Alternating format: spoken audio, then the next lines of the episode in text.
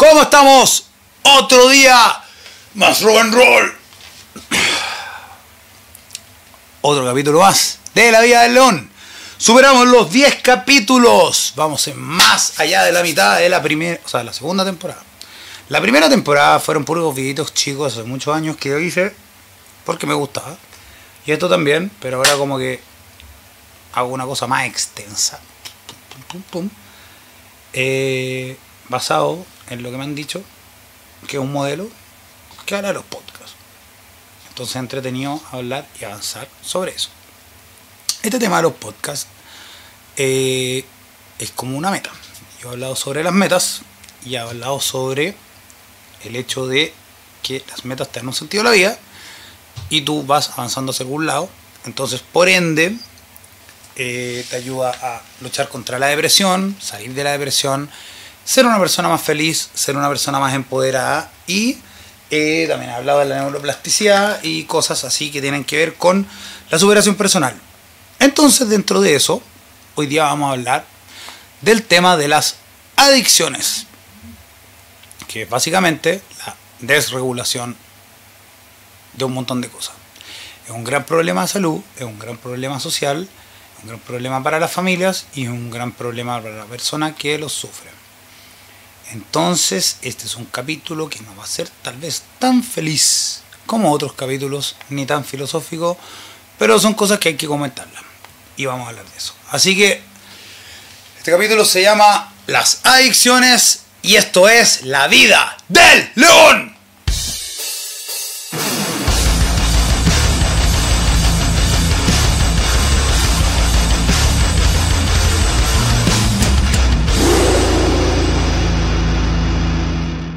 Entonces ahora es el momento donde yo sé que en este momento, en este, entre paréntesis, en algún futuro va a haber un patrocinador que vamos a estar ahí publicitando. Propolio Spray. Eh, Propolio Spray. Te llaméis Perse para variar. Tienen que ponerle like tienen que suscribirse, tienen que comentar y tienen que eh, compartir.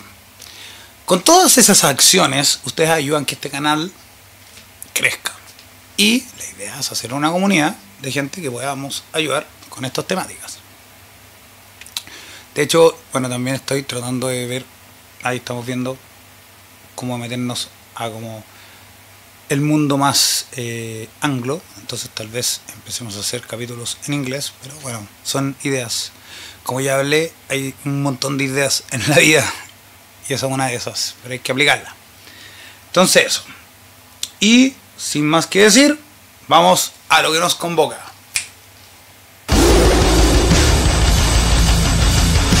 Ya, entonces vamos a empezar a hablar sobre el tema de las adicciones. Ya, ¿yo qué puedo decir? Yo puedo decir que tengo una vida ahora que es más tranquila, pero mi vida ha sido muy intensa. Entonces, eh, he tenido bastantes problemas con la sustancia. Entonces, aquí hay un tema que antes, bueno, como la gente que ve los capítulos o la que me conoce sabe que hago introducciones más o menos largas porque en el fondo como que creo que hay que como hay como un como, que la idea engloba en otra idea hay como que hacer introducción sobre las cosas. Esa es mi forma de verlo. Tal vez debería tener poder de síntesis pero en este momento el formato es este de las eh, de los podcasts así que es más extenso por ende puedo divagar más rato. Dado eso yo puedo llegar y definirme. Y definirse un poco es como una limitante, ahora creo. Porque al final de cuentas, toda la gente se quiere definir, yo soy así, yo soy asá, yo soy así, yo soy asá, porque te da una... Es como una identidad. ¿Quién soy? Soy metalero, soy eh, vegano, soy LGTBQ, no es lo mismo que ser homosexual o lesbiana o gay o como tú quieras, o trans. LGTBQ es una, una cosa política. Es un grupo de personas de distinta orientación sexual. Es un grupo, no son todos. No todos son así. Eso es una identidad. Es decir, yo soy parte de esto. Hay los que viven su vida nomás. Yo tengo un montón de conocidos que son gays que viven nomás. No, no, están preocupados de hacer política por su vida. Viven son felices. Y la cosa es que al final de cuentas, tú puedes decir yo soy de derecha, soy de izquierda. Soy conservador, soy religioso, yo soy católico, yo soy comunista. Y estamos con el tema de la ideología y todo el cuento. ¿Por qué hablo tanta cosa que no tiene nada que ver con las adicciones? Porque el tema de la adicción es un problema, pero hay un problema que va más allá, o sea, va como, va como por arriba del tema de la adicción. La adicción es una enfermedad, ¿ya? Y es un problema de una desregulación del sistema de recompensa. Y eso es todo, se acabó el capítulo, no tengo nada más que hablar. Y la solución es regular de nuevo el sistema de recompensa. Listo, ya no pueden, o sea, no tienen para qué seguir viendo el capítulo. Pero el tema está que la adicción es una enfermedad, entonces la sociedad, la gente que no entiende, y de aquí para atrás, era como, bueno, básicamente si tú funcionas en el mundo, da lo mismo el problema que tengas, da lo mismo si estás curado todo el día, pero la cosa es que hagas lo que tienes que hacer Ahora, cuando tú te vuelves una persona problemática, tú eres un adicto. Es un doble estándar social que existe hasta el día de hoy. Eh, y existe. O sea, lo más, el, el, modelo más claro de lo que es el doble estándar de la sociedad y que no cambia con la historia. Es como que una cosa así es que, por ejemplo, antes, en los años 50, o antes, cuando partió el tema este de la nicotina, cuando apareció el tabaco, toda la población del mundo consumía tabaco y fumaban y fumaban y fumaban. Había lugares donde lo prohibían. Habían lugares, como 1700, ponte tú, donde a la gente le cortaban las manos, ponte tú, si, si fumaban, les cortaban la lengua, cosas así. O sea, habían países bien estrictos porque cachaban que era un problema, porque la adicción a la nicotina es una adicción súper fuerte y que a la larga igual produce problemas de salud y esos son problemas de salud pública que también afectan y hay un gran nivel de cosas sociales que son afectadas por el tema de las adicciones. Entonces, eh, en un momento era bien visto. La gente que no fumaba, los hombres que no fumaban, eran vistos como poco masculinos. Las mujeres que fumaban, aunque eran pocas, eran vistas como sofisticadas. Y todos trataban de fumar de una manera como que se veía cool. Ahora tú ves a alguien que fuma y tú dices, este es como un pobre imbécil, ¿cómo puede estar esclavizado con esa estupidez y estar fumando todo el día? Mucha de esa gente, no estoy diciendo que todos, ojo, no estoy diciendo que todos, mucha de esa gente que juzga eso es gente que fuma marihuana todo el día, pero no son adictos a la marihuana. ¿Qué es eso? ¿Qué es eso? Doble estándar. Antes, tú podías tomar. La gente iban a la oficina y el clásico así como esta serie Mad Men, los 50 que tenían su vaso de whisky en sus reuniones y los almuerzos con no sé cuántos whisky, ya la tarde era cero productiva y lo único que se llegaba, no sé, a agarrarse a la secretaria, qué sé yo. La cosa es que da lo mismo, si en el fondo mientras tú eres como funcional, la cuestión no es una adicción, es una adicción cuando la gente considera y se convierte en algo malo cuando la gente considera que tú ya como que te escapas de lo normal. Y ahí hay como un juzgamiento. Entonces, el problema de la parte de adicción es que es como. Es un, es, un, es un término que te determina. Ser adicto te determina. Hay gente que lo ocupa para defenderse, lo ocuparlo como una enfermedad y como un escudo, y otros lo ocupan para atacarlo, como si fuera algo malo no es ni malo ni bueno, o sea, bueno, no es algo bacán. O sea, tener problemas con las sustancias no, no bacán, no, no te hace bien a ti físicamente y a la gente que está alrededor tuyo y socialmente cuando las cosas se escapan de las manos tampoco. Ahora, esto es un dato así como ahora es muy mal visto una persona no puede estar tomando en la calle, no puede tomar el trabajo, qué sé yo, porque en el fondo se sabe que las nociones corporales y todas las habilidades que uno tiene se van perdiendo porque cada vez vas perdiendo las, las sensaciones, todo. Eh, así todo, en una época, en la Edad Media, todo el mundo estaba ebrio todo el día, hasta los niños. ¿Por qué? Porque el agua que tomaban tenía tanta bacteria, porque no era gente muy... Eh, o sea, todo esto que hay como sobre la limpieza y bañarse y todas estas cosas que uno como que da como normales de hoy en día no existían. Entonces al final de cuentas la gente no se bañaba y el agua también de donde venía, de repente venía con caca o qué sé yo. Y la cosa es que como tenía tanta bacteria, al final de cuentas todo el mundo tomaba líquidos fermentados. Todos, desde los niños hasta los viejos. O sea, imagínense que la gente antes vivía hasta más o menos los 40 o 50 años, así, a todo rentar. Se hacían reyes como los 15, 20 años, y en esa época tenían familias, la mayoría de la gente, 25 años. Esto como poner un poco en perspectiva lo que es el cambio de la realidad. Y estaban curados todo el día. O sea, la mayoría de las guerras quizás que se hicieron en gente que estaba bajo los efectos de sustancias. Todas las decisiones y cosas culturales que han ido pasando. Eh, tienes una religión que fomenta, no sé bien cómo el judaísmo o lo del islam, pero todo el cristianismo fomenta tomar vino. Hay, hay hasta un video del Papa diciendo así, eh, sin vino no hay fiesta. El Papa. Entonces es divertido porque es como... Las drogas o las sustancias son, no, están ahí y hacen efecto en el cuerpo.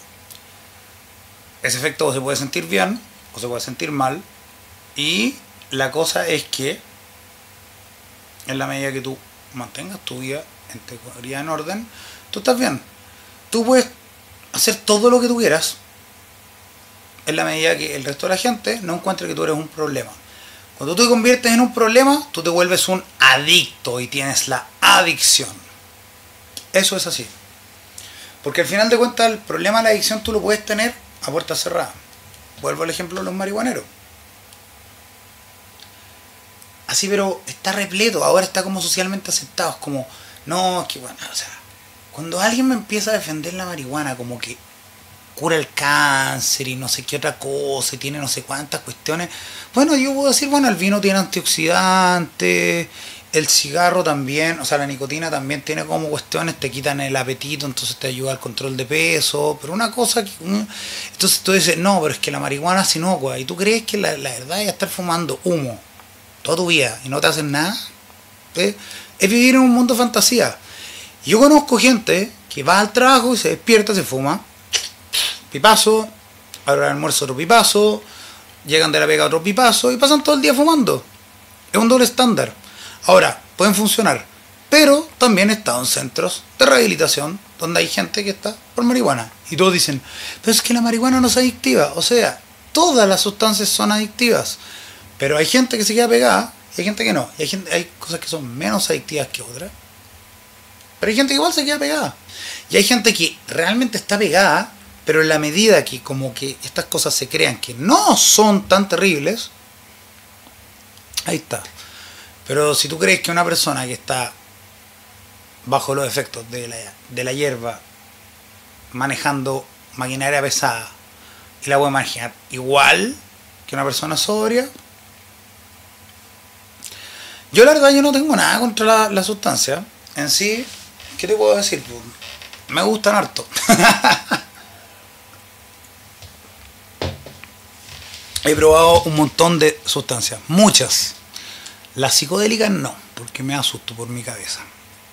Historias también de, de problemas psicológicos y mentales en la familia. Entonces, como hay temas genéticos, digo, bueno, si me voy a poner a probar con experimentaciones psicodélicas.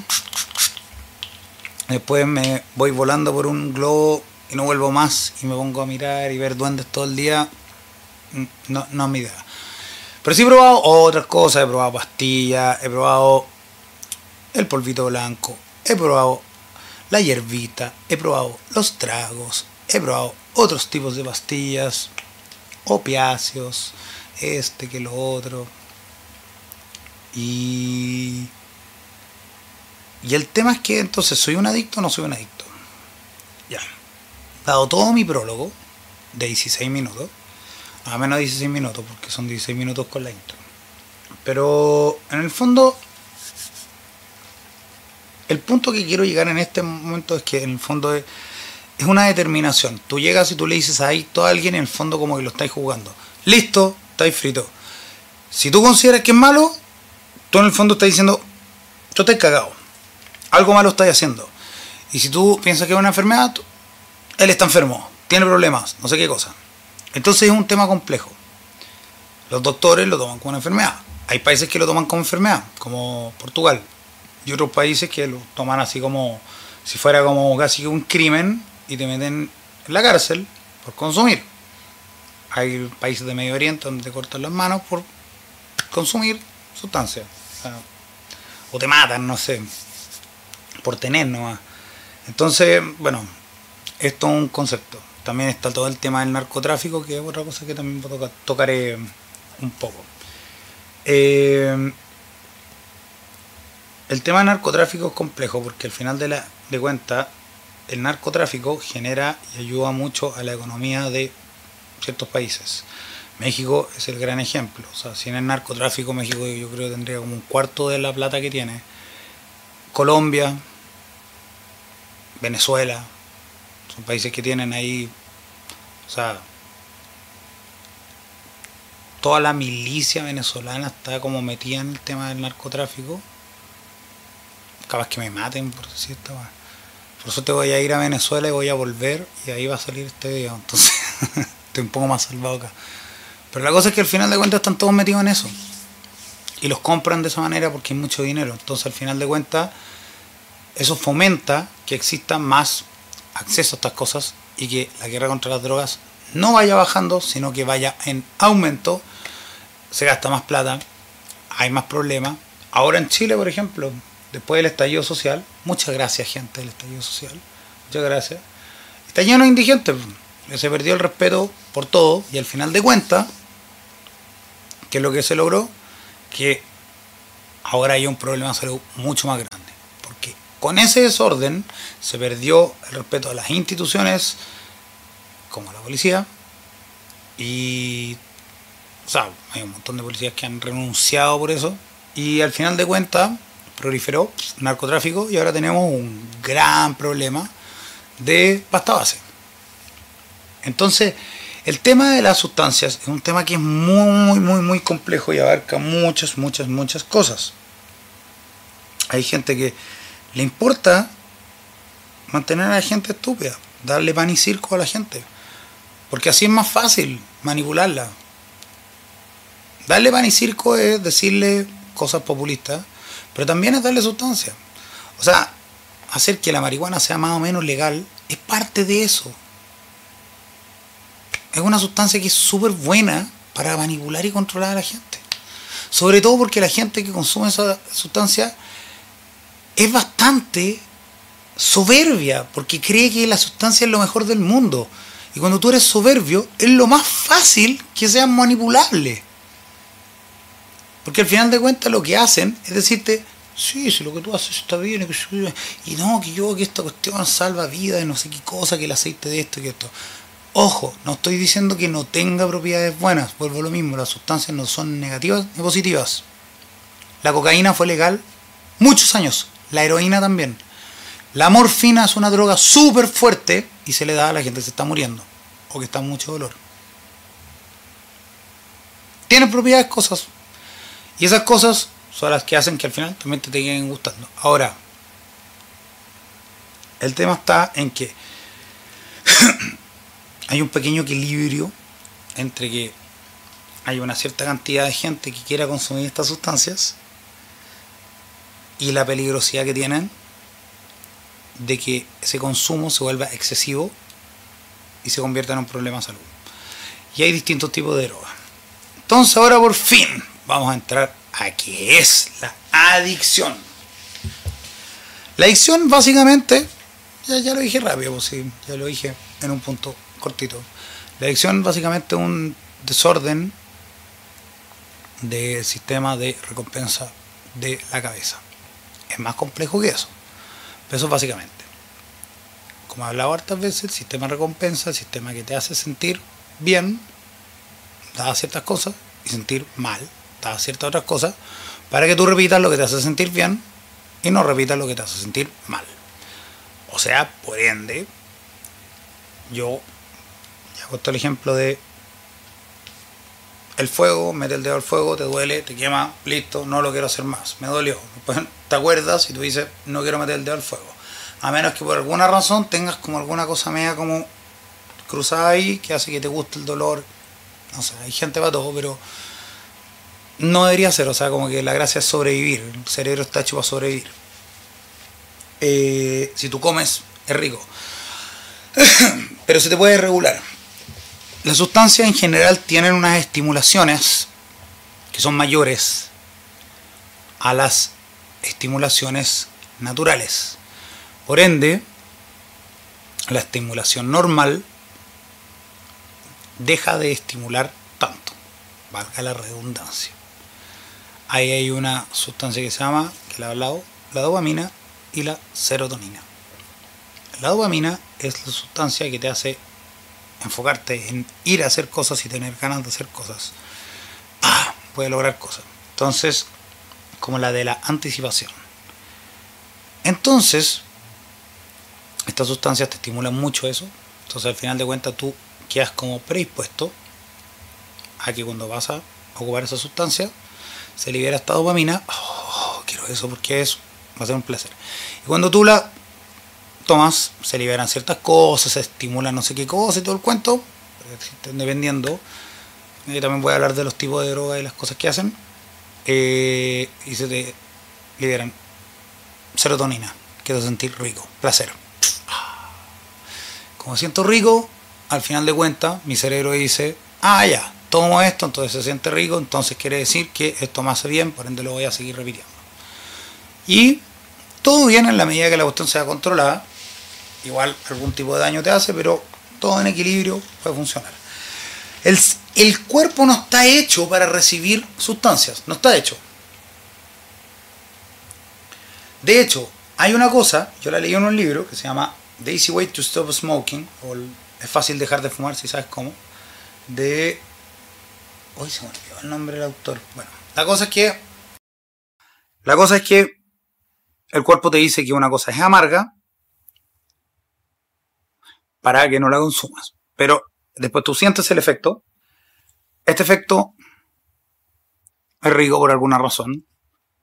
Y después tú también asocias ese efecto a cierta otra cosa. Entonces hay distintas drogas. Hay drogas que son más solo por el efecto y drogas que también son por la estimulación que tienen, como te vuelven esto.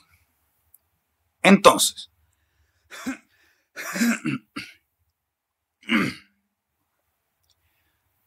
El sistema de recompensa te hace sentir bien con ciertas cosas. Vamos a hablar, por ejemplo, de los tipos. Están los estimulantes y los depresores. Dentro de los estimulantes están, por ejemplo, la anfetamina, la cocaína, eh, la marihuana es un estimulante, la nicotina. La marihuana no es un relajante como la mayoría de la gente piensa, aunque el CBD y toda la cuestión, la marihuana te estimula el sistema nervioso central, por eso se te acelera el cerebro, por eso pensáis un millón de ideas, y por eso después te caes pegado porque pensáis tantas ideas, porque se te una idea con la otra, y eh, hay todo un tema con, ¿cómo se llama? Con, con, que te da taquicardia y todo el cuento. No, no es un relajante, no es un depresor. El alcohol es un depresor. El alcohol te baja. Los opioides son depresores te bajan. De hecho, si tomas muchos opioides, te puede dar una sobredosis que te hace un paro respiratorio. Te deja como de funcionar el cuerpo. Son bien peligrosos. Eh, bueno, de hecho, si tomas mucho alcohol también te puede dar como un coma etílico y también te puedes morir. La cosa es que Da lo mismo si son estimulantes o depresores. estas sustancias también uno las asocia a ciertas cosas. Entonces, tú tomas una sustancia. Esa sustancia te provoca un efecto. Ese efecto yo lo acostumbro a usar en cierta situación. Por decirte, una de las razones por la gente consume sustancias es para evitar sentir cosas negativas. O para aumentar en más las sensaciones positivas. O para sentir algo positivo en vez de negativo. Entonces, en vez de rabia, bueno, puedo tomar alcohol. Me voy a divertir. En vez de estar triste, me voy a fumar un pito. No voy a decir pito porque en México pito es como pene. Pero un porro. Eh, este es el video más desmonetizado de la vida, ya como que no hay ningún tipo de censura en esta wea. Eh, estoy cansado, pa, quiero salir de fiesta, vamos a jalar cocaína. Eh, no quiero sentir nada de nada. Vamos a ir a pegarnos su shot de heroína. Quiero estar en esta sensación de placer. Vamos a tomar MDMA. Quiero ver enanitos y colores y weá. Vamos a tomar psicodélico. Entonces, al final de cuentas, la sensación en sí, tú tomas la cosa negativa, el efecto te gusta, el efecto tú lo asocias a algo positivo. Entonces tú le estás enseñando a tu cerebro que el efecto es bueno, y el efecto sirve más encima en ciertas situaciones. Entonces hay gente que, claro, pues, tiene como un nivel más eh, estable. Ahora, la gente que tiene niveles más eh, estables generalmente consume menos o no consume sustancias. Y hay mucha gente que por miedo, en verdad, no consume drogas más duras, pero toma un montón de alcohol y lo ocupa de la misma manera. Porque al final de cuentas es una costumbre de ocuparla para tapar ciertas emociones que no quieres sentir. No quieres sentir cosas desagradables, lo asocias con algo bueno. Toma alcohol, el alcohol que hace, el alcohol y la cocaína juntos, ¿qué es lo que hacen? Te hacen, listo, soy el rey. Soy el rey. Tengo energía, me siento como un rey. Más encima ya no tengo así como lóbulo frontal. Puta, voy, me acerco a todas las mujeres, hago lo que quiero, me pongo así a las mesas, me puedo pegarle a alguien, da lo mismo, soy ya. Claro, y te sentí increíble en ese momento. Las primeras veces, sobre todo si no pasa nada tan terrible, te sentís bien. Después viene otro lado, que es lo que se llama la caña, la, resaca. Pero vamos a hablar después de eso. Entonces, tienes el, el ¿cómo se llama? El, esta sensación positiva. Entonces, terminaste una relación, estoy triste, me voy a tomar un trago. Estoy triste, me voy a fumar un pito. Al final da lo mismo la sustancia que ocupes, pero en el fondo lo que usas es la sustancia como un método de tapar estas emociones, como dije antes. Ahora, hay sustancias que son más intensas que otras y estimulan más. La cocaína y la heroína, por ejemplo, son sustancias que estimulan demasiado el sistema de recompensa, te sacan demasiado neurotransmisor entonces, es más probable que te guste mucho esa sustancia por el efecto que tiene, te sientes muy bien, aparte que te quita el sueño, entonces puedes estar de fiesta eternamente tomando. Y bueno, en el caso de la cocaína, la heroína te deja tirado así como guay, todo el cuento, en un placer. Y, y el tema está en que, claro, después, como el sistema de recompensa funciona, es yo quiero sentir cosas positivas y no sentir cosas no positivas. Entonces, ¿qué pasa? Uno siente caña. Si después te mandáis un condoro, te manda una embarrada, haces algo indebido, a eso tú le, le, sacas, y puede ser una tontera, puede ser que ebrio llamaste a tu ex. Te viene como lo que se llama el, como la, la resaca moral. En el fondo te sientes mal emocionalmente. Y eso pasa por dos cosas. Pasa porque uno, como estimulaste tanto esto, es como que estrujaste la felicidad de tu cerebro y al día siguiente está aquí rellenándose de nuevo. Entonces es imposible que te sientas bien. Mientras más avanza la edad, esto dura más tiempo. Entonces al principio tú puedes salir un día y sales ocho horas de fiesta, toma todo el día y al día siguiente, a mitad del día, ya estáis bien y podéis seguir tomando y podéis tomar toda la semana. Pero después, con los años, es seis horas de fiesta, tres días de, de resaca.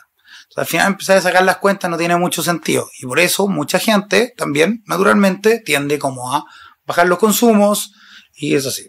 Y otra gente que no. Y otra gente que empieza y sigue. Entonces entiende como al revés la cosa. Para no sentir esto malo, tengo que seguir consumiendo la sustancia más, más y más y más y más. Y cuando ya empezáis a regular así el sistema de recompensa, ya la cosa se empieza a volver realmente problemática. Ahora, de nuevo, en la medida que tu vida esté normal, sigues trabajando, sigues haciendo tus cosas, nadie te va a decir nada. El problema es que cuando se te empieza a regular mucho esta cosa, a la larga algún tipo de consecuencia siempre hay. Siempre. Eso sin, sin, sin excepción.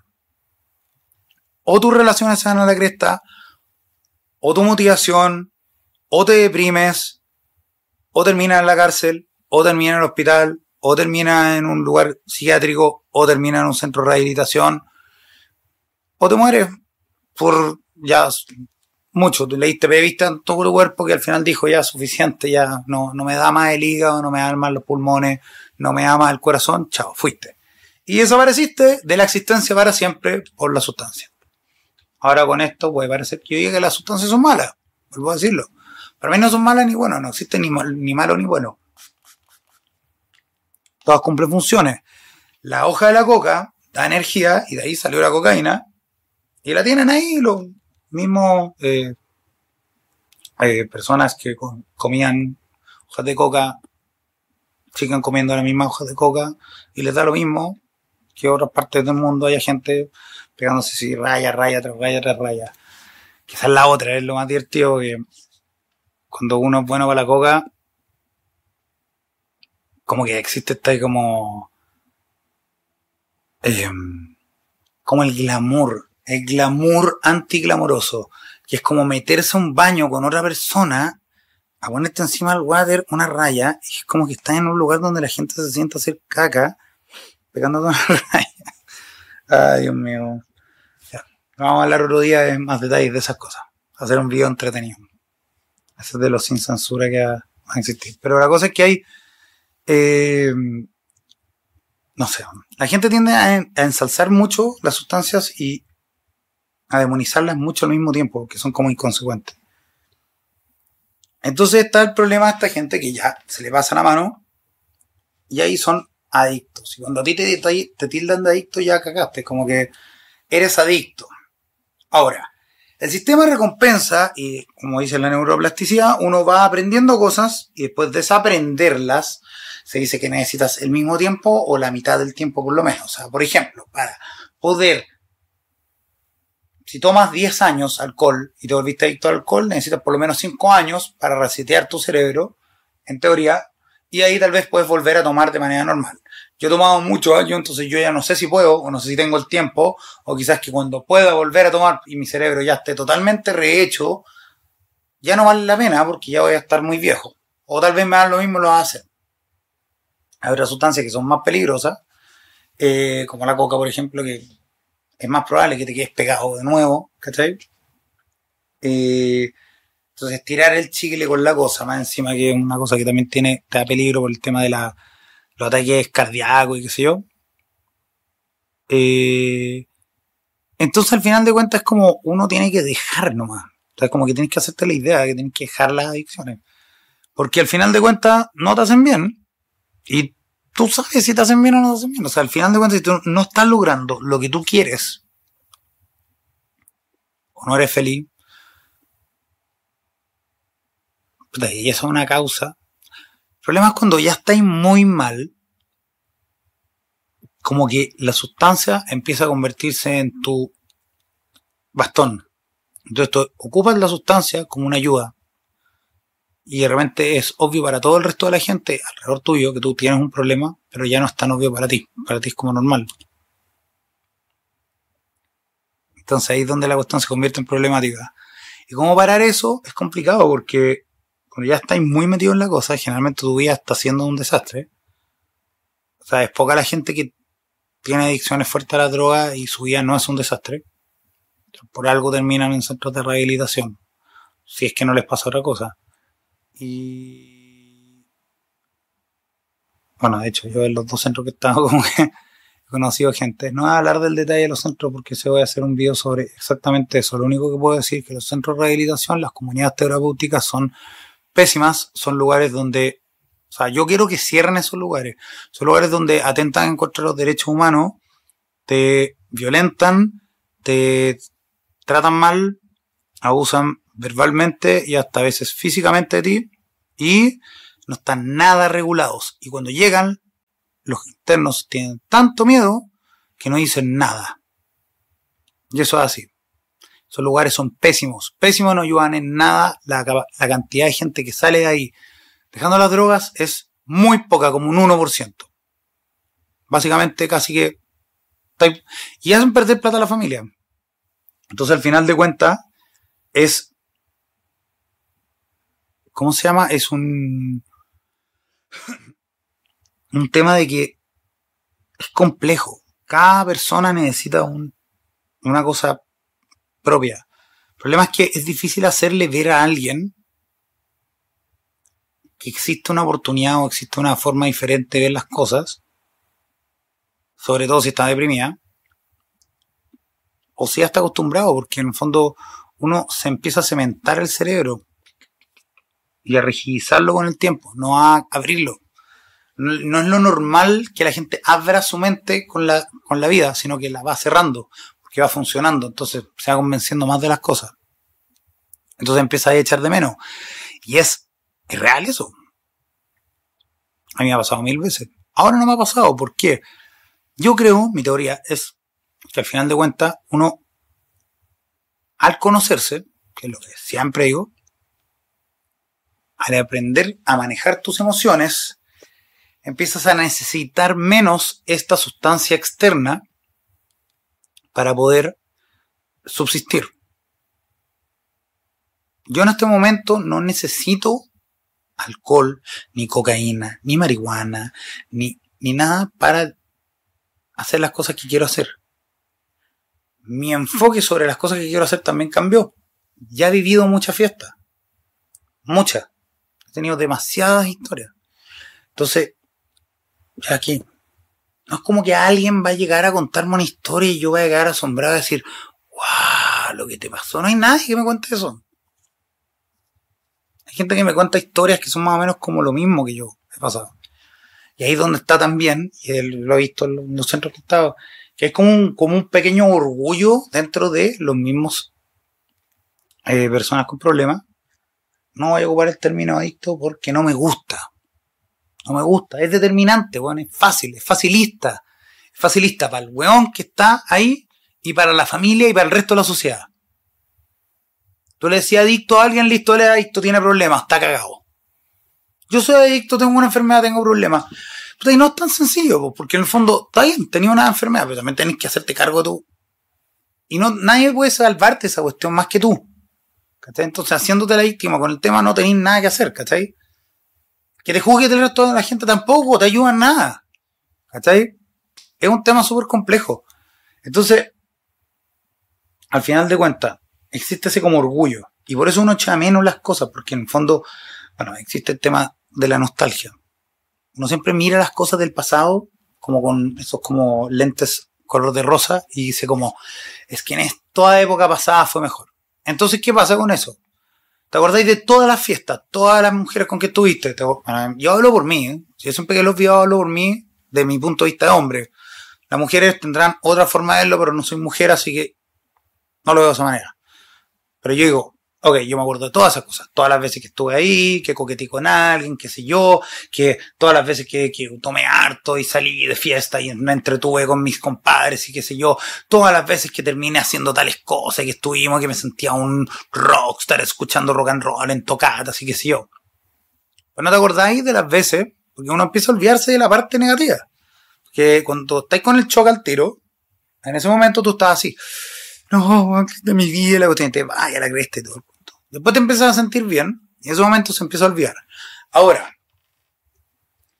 de que es tonto ir a un lugar donde está lleno de drogas, es tonto. O sea, la idea de dejar las sustancias es que tú hagas una vida en la que las sustancias ya no tengan validez. Entonces, si tú sigues echando de menos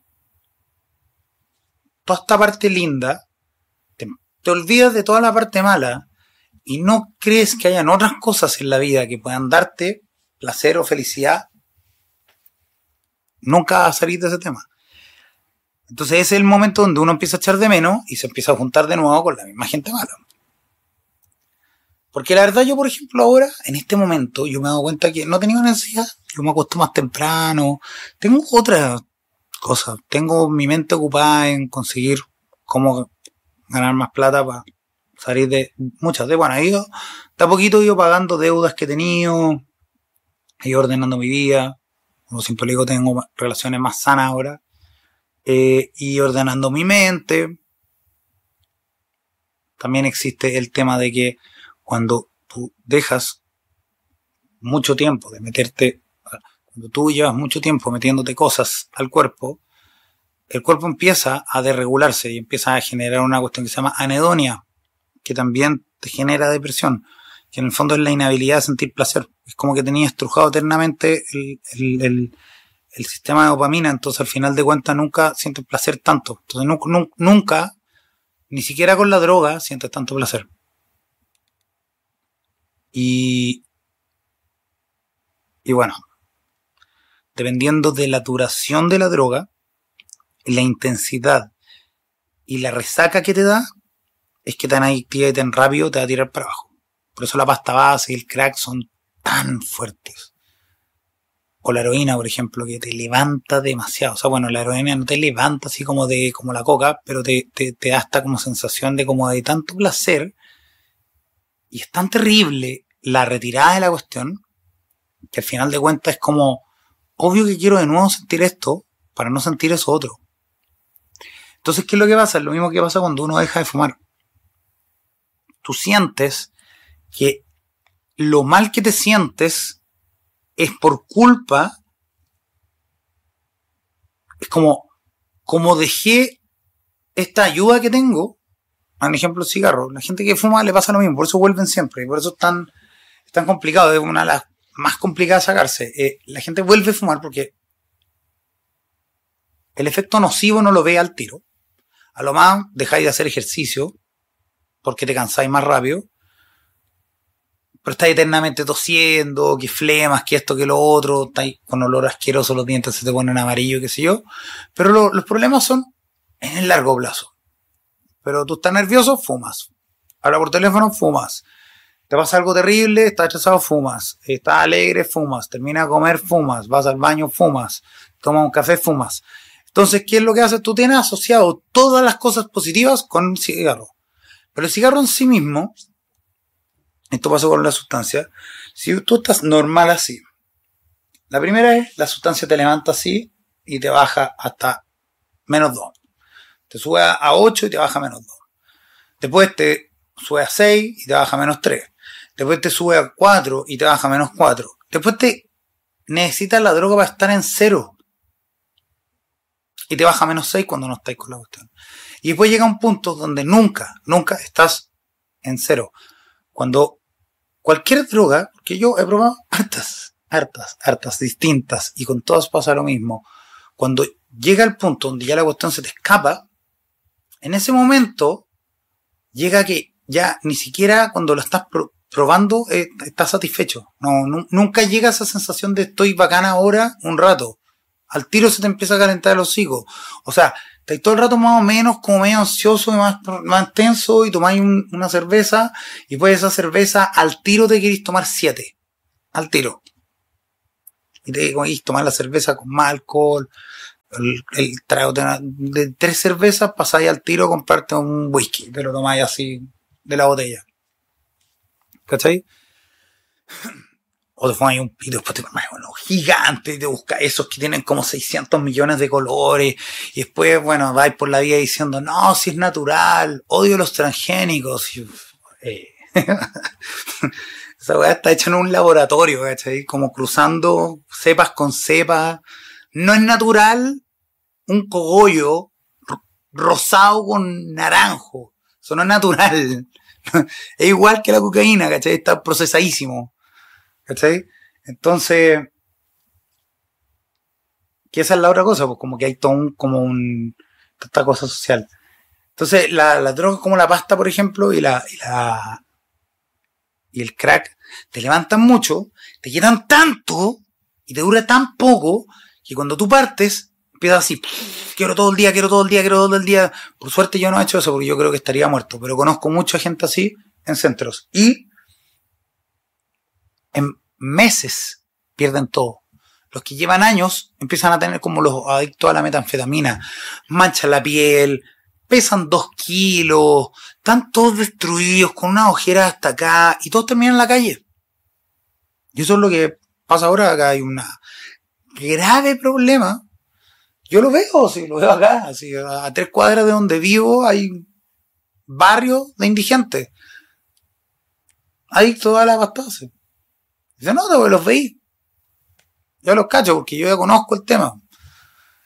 Cuando tú tienes problemas con la sustancia, tú aprendes esas cosas. Cosas de la calle que te van enseñando. Y no es que me sienta orgulloso, pero tampoco me siento culpable, lo que siempre he dicho. Son cosas que me han pasado nomás, pues, diferentes. Por eso hago estos videos. Y por eso, como que creo que este, por ejemplo, es un video que sí había que hacer, que es un tema como de concientización. Entonces, el tema está en que al final de cuentas estas cosas te tiran a la calle y tú te retiras y pasa un mes, un mes lo único, lo primero que, o sea, lo único que necesitáis para que tu cuerpo se acostumbre a estar sin la sustancia. Después puede funcionar, pero la parte mental es la que te falla. Ahora, si tú le diste mucho, mucho tiempo, vuelvo lo mismo, tu sistema de recompensa queda desregulado más tiempo. Y ahí empiezas a tener lo que se llama como el síndrome de abstinencia agudo y el síndrome de abstinencia eh, demorado demorado que se llama, o del long term, de, así como de harto tiempo. Eh, el síndrome de abstinencia es la sensación de que tú necesitas esta sustancia. Tiene un componente mental, como he explicado, y un componente físico, como también he explicado. Básicamente ya expliqué todo el tema. Eh, pero a la larga, en, en, el largo tiempo, existe ese tema como mental y existe esta desregulación. Como que en un mes tú te acostumbras a despertarte y acostarte sin la sustancia. Entonces tú puedes despertar de nuevo otro día más sin la sustancia. Si la sigues echando de menos, ya no es físico, sino que es mental. Y ahora voy a hablar de la recaída para terminar con todo esto y ciertos consejos y cosas que se me pueden ocurrir en el momento. El...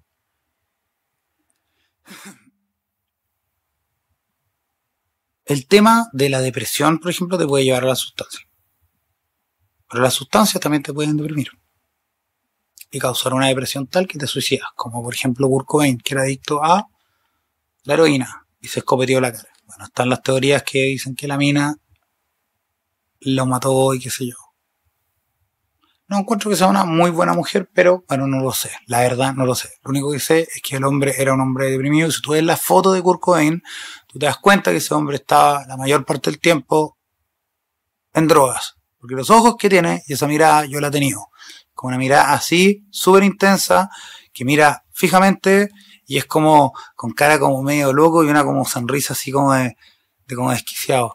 Yo he tenido esa cara, yo me la he visto, me he sacado fotos, me han dicho, la sé. Eh, entonces, en el fondo, la cosa es hacer una vida que no necesite las sustancias. Yo, por lo menos, llegó a un punto donde ya realmente, que es lo que dicen que hay que como que tocar fondo. Llegó a un punto donde ya no, no sentía nada de placer, estaba mal nomás. Ni con sustancias, ni sin sustancias, nada. Lo único que quería era cambiar un poco mi vida porque ya la verdad no, yo sentía que ya como que ya estaba como muriendo. Entonces, me puse a pensar, bueno, con toda la terapia, con todo el cuento, todo esto que he hablado en todos los capítulos, qué sé yo, eh, Entonces hay un montón de cosas más que me puede ofrecer la vida. O sea, yo por ejemplo me gusta el ejercicio. Quiero tener, quiero vivir más años. Ya he tenido tanta fiesta que para qué. Eh, he tenido tanto problema por el tema como de la rabia, por ejemplo. ¿Que para qué? ¿Para qué seguir con eso si me quita energía? Me va a sentir mal dos, tres días. Entonces, antes, antes de que me hiciera sentir mal dos, tres días, me iba a tomar. O la frustración. La tolerancia a la frustración es una muy buena forma de tener como un escudo en contra de las adicciones. Pero la tolerancia a la frustración se trabaja. Y eso es parte de lo que ha hablado siempre de hacer meta. La droga es una cosa que se llama parte de la gratificación instantánea. Y la, lo que te hace como el fulfillment, lo que te hace ser feliz, lo que te hace avanzar la vida, es lograr metas a largo plazo. Con todo lo negativo y aprendiendo a manejar lo negativo cuando tú tienes otras cosas que quieres lograr, como yo lo he contado, yo hago un cómic.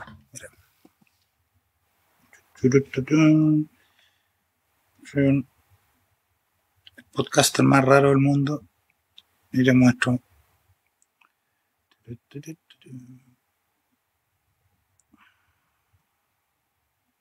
Entonces yo hago un cómic. Tengo todo mi proceso para hacer el cómic. está el cómic es un dibujo. Entonces los hago acá, después lo arreglo y lo dibujo allá. Echa mi puerta. Demoníaco. Está acuático. Eh, y ahí lo dibujo allá y qué sé yo, y hago todo el cuento. Pero el tema está en que siempre lo quise hacer, he hecho miles de cosas como cómic, dibujo antes, nunca me lo había tomado tan en serio. Y ahora tengo historias y cosas que quiero hacer. La música. Cuando se me desordenó mucho la vida, la música se me empezó a ir a la cresta. Pero la música me ayudó a ordenar mi vida y de hecho dejar la sustancia un tiempo. Porque aunque el mundo de la música esté muy unido a la sustancia, para realmente hacerlo bien, tú tienes que estar en control de ti mismo. Si tú no estás en control de ti mismo, las cosas no resultan. Entonces yo quiero tener cosas que no he tenido y lograr metas que quiero. Y esas metas, para lograrlas, yo me di cuenta que esto es como una cosa que choca con mis metas. Es algo como, una limitante. Ya no me está produciendo nada positivo. Es una pérdida de tiempo y energía. Y tiempo cada vez me queda menos. Entonces ya he ocupado mucho tiempo en eso. Entonces ahora quiero jugar mi tiempo en otra cosa. Entonces en el fondo es un tema de cambiar la perspectiva. Es cambiar las ideas, el enfoque, la cosa. Ahora yo no le doy tanta importancia a las sustancias como le daba antes. Antes era como, o sea, yo me acuerdo cuando era chico, estaba en colegio, creo, me acuerdo, tenía una pared llena de botellas y ponía así, amo el alcohol y la... Y lo encontraba así, porque claro, en ese momento el que tomaba más en colegio es como, oh, wow, tomas, aguantas, vomitas, oh, la fiesta y la cuestión. Ya tengo 40, o sea, si yo hago lo mismo y me comporto de la misma manera ahora, doy pena, vergüenza, rabia, eh, la gente se preocupa porque se ve ya. No es normal que se comporte como si tuviera 12 años, ¿cachai? Bueno, no empecé a tomar a los 12, pero empecé a tomar como a los 14, creo, 13 no a los 12, a los 13. la cosa es que, al final de cuentas, yo quiero hacer otras cosas. Entonces, le quité importancia a la sustancia. Si ese es el tema, que es una cosa interna. Entonces, la persona quiere, tiene que querer. Es lo mismo que salir de la depresión. Yo puedo hacer miles de estos videos, pero en el fondo la única persona que puedo ayudar es la persona que realmente quiere. Y no es que la persona que está deprimida no quiera salir de la depresión o la persona que está adicta no quiera salir de la droga.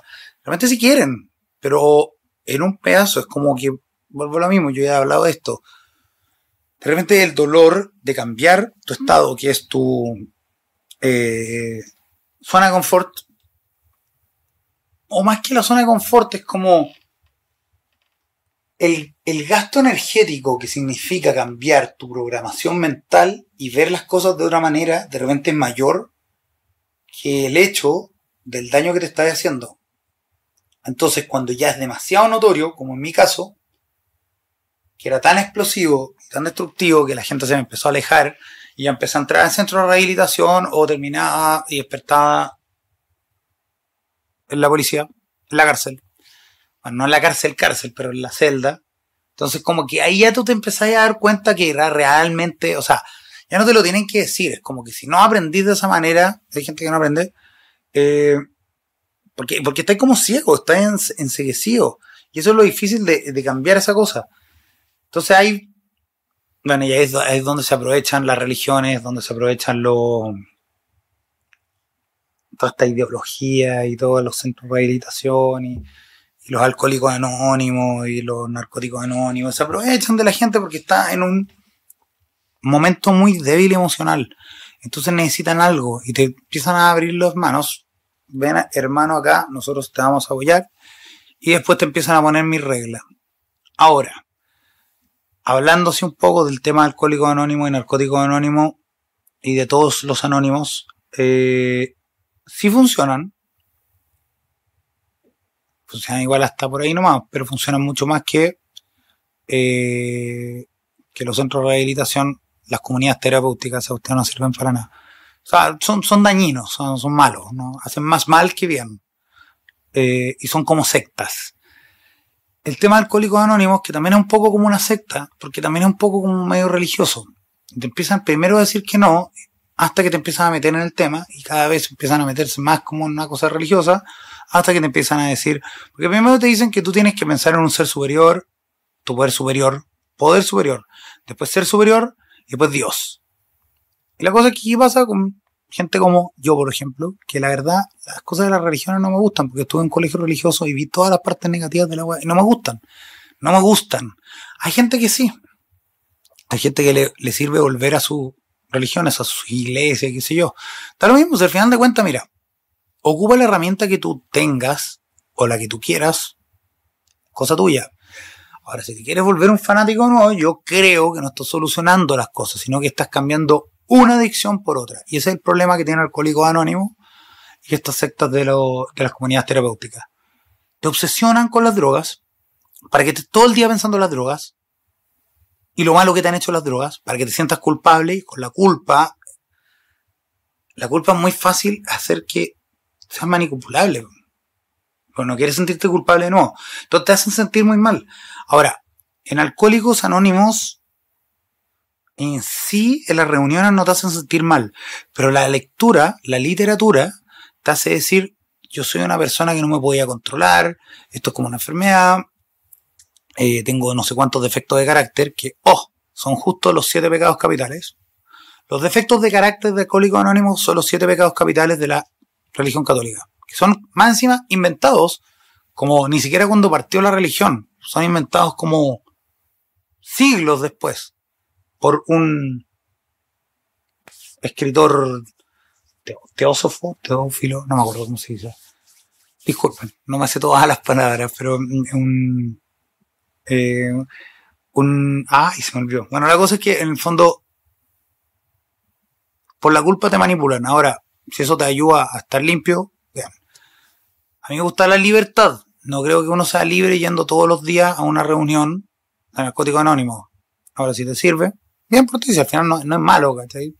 Pero sí creo que al final de cuentas, estar culpándose todo el día no soluciona el problema de base. El problema de base es que tú no eres capaz de soportar ciertas emociones porque ya programaste tu cerebro para encontrar una solución fácil. Entonces es un trabajo súper, súper largo en algunos casos.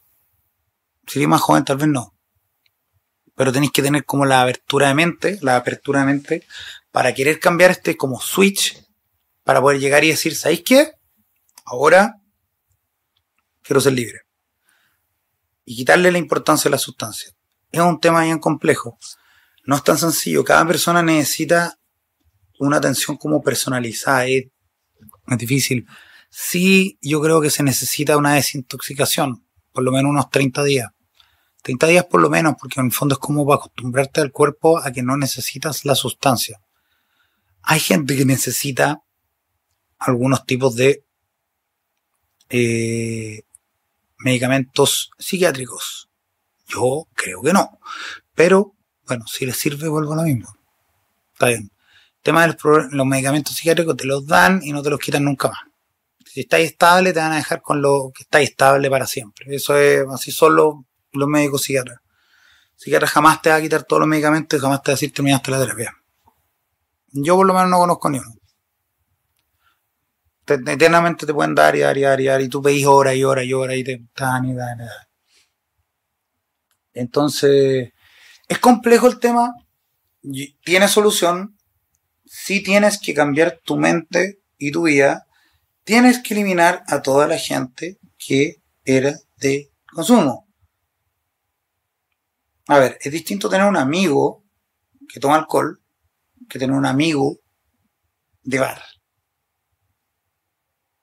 El amigo clásico que te invita, clásico que siempre tiene Siempre tiene una bolsita, siempre tiene una marihuana, siempre tiene ahí unos cogollos perfectos, siempre te va a invitar una cerveza cuando estáis triste, el que...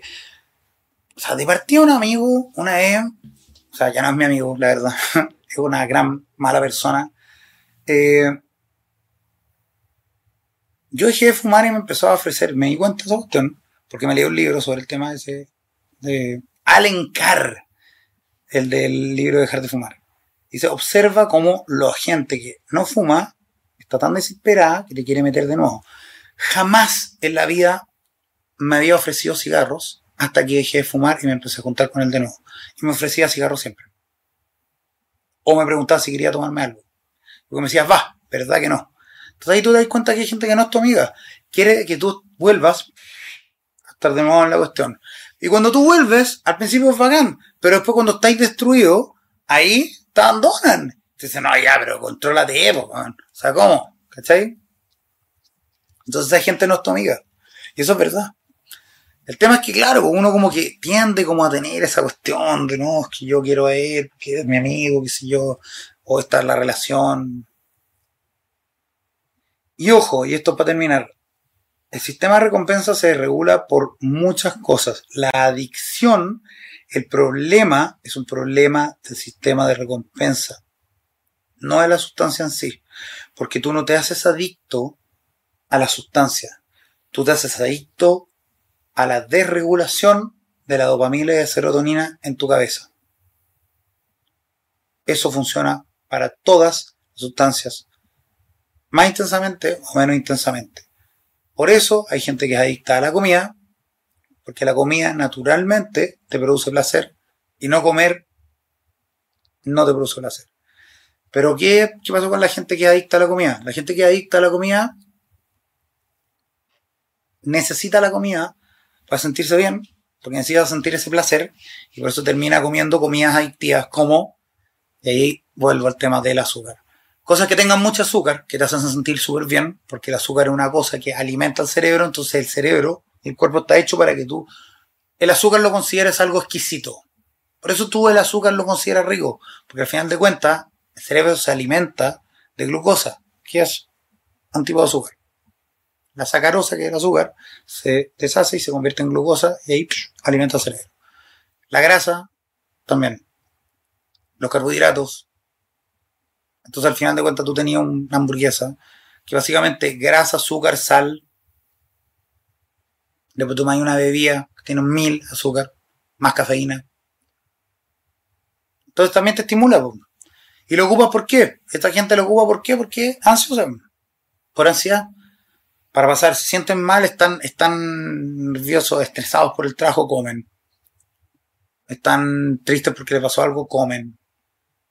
Y, y bueno, al final de cuentas, eh, bueno, voy a ser adicto. Esta es una adicción que es como moderna. O sea, existe desde antes, pero es como moderna. Ahora realmente se está como descubriendo que es un, un problema, es la adicción a la pornografía. La pornografía de alta, de alta velocidad, o sea, como las páginas tuve,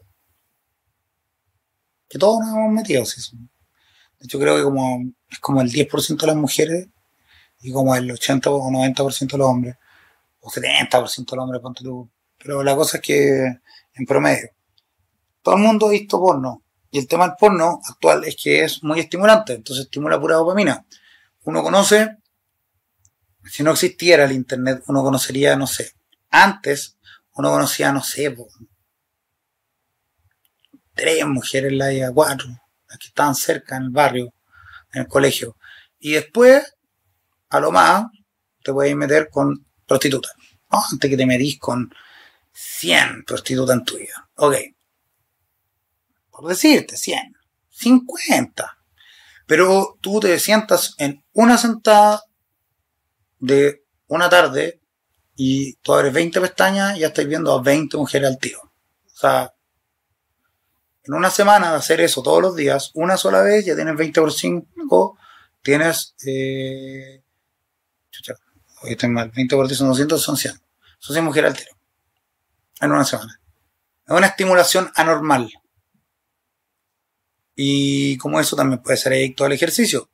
Gente que tiene vigorexia, que no puede parar de hacer ejercicio. Porque el ejercicio les compensa también cosas que no quieren sentir.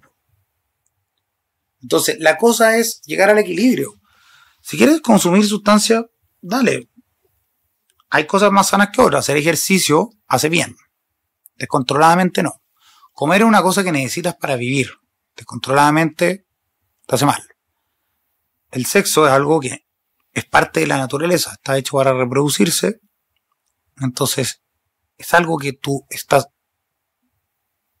fabricado para hacer. Pero al mismo tiempo, se puede regular. Eh, las sustancias externas no las necesita tu cuerpo, pero tienen ciertos beneficios. Ahora, costo-beneficio, ahí tú tenés que verlo. Y puede ser que el costo sea muy alto. Ahora, hay cosas que tienen costo menos alto. Si puedes mantener una vida, bueno, dale. Este capítulo me salió el más largo que he hecho hasta ahora, pero es que es un tema que sé mucho y es muy, muy complejo. Como digo, al final de cuentas la persona tiene que querer salir, pero no es tan sencillo. Es complicado. Es una enfermedad, pero así como yo puedo decir que seguí una enfermedad y me he dado cuenta que al final de cuentas la gente te empieza como a alejar. De repente te dejan solo. Pero también si lo veis de fuera, ¿qué pasa si hay alguien que tú quieres que está haciendo el logo y está votando su vida? No te vas a hundir con el resto del barco.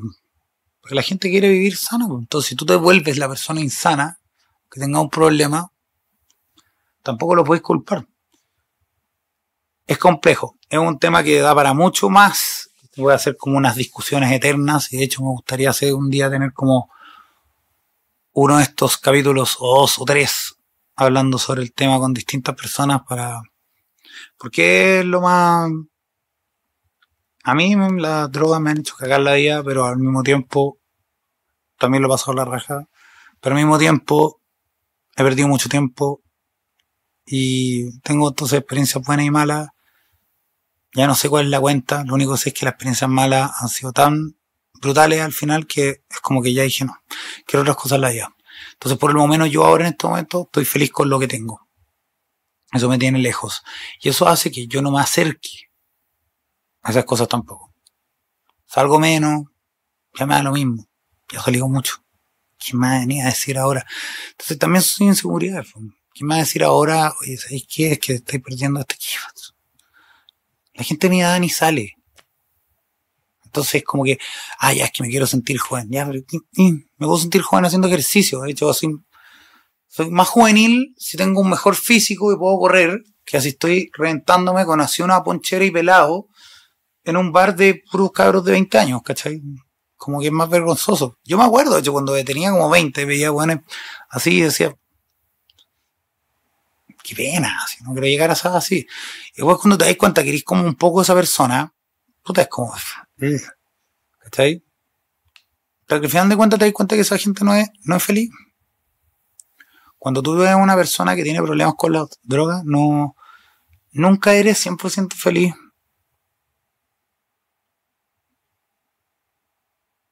Ni una. Entonces, yo ahora quiero la felicidad.